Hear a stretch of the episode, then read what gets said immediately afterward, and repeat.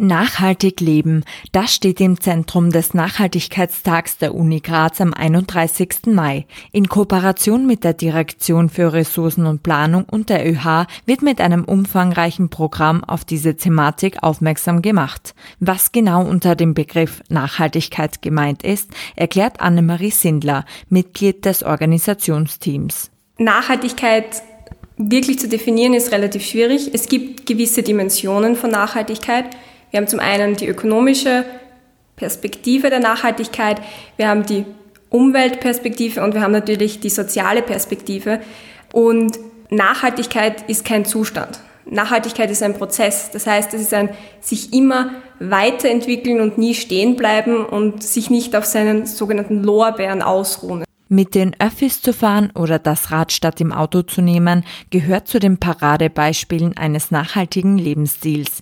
Alexandra Horvath, Mitorganisatorin des Nachhaltigkeitstags, zu den Vorteilen. Zum einen natürlich kann äh, ein nachhaltiger Lebensstil Kosten einsparen. Wenn man zum Beispiel jetzt Energie spart und das Licht ausschaltet oder effektiv heizt, kann man sich Heizkosten und Energiekosten sparen. Sonst ist es oft sehr schwierig, die Auswirkungen von Nachhaltigkeit direkt zu sehen, unmittelbar in seinem Leben. Aber es wird in Zukunft einfach notwendig sein, bei all den Herausforderungen, die sich uns in Zukunft stellen werden, dass wir unser ganzes Konsumverhalten umstellen, unsere Lebensweise umstellen und Schritt für Schritt in Richtung Nachhaltigkeit gehen.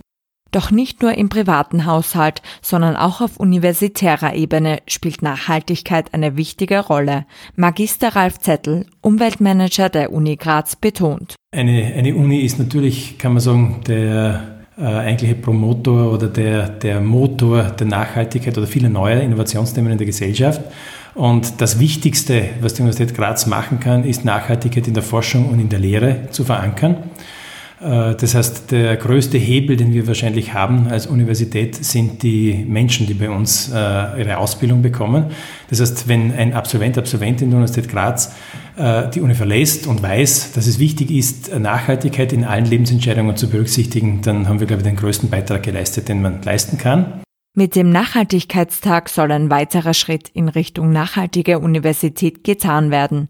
Neben Forschungspräsentationen mit Diskussionen, einer Filmvorstellung und einem kostenlosen Radelcheck erwartet die Besucherinnen und Besucher auch spannende Workshops. Sindler zu den Highlights. Also hier wird es einen Workshop geben zu Do-it-yourself-Kosmetika wo wir selbst Waschmittel, Zahnpasta, Shampoo, was auch immer herstellen werden, gefolgt von einem Seedbombs-Workshop, und abschließend wird es einen Workshop zum Schubert-Nest geben.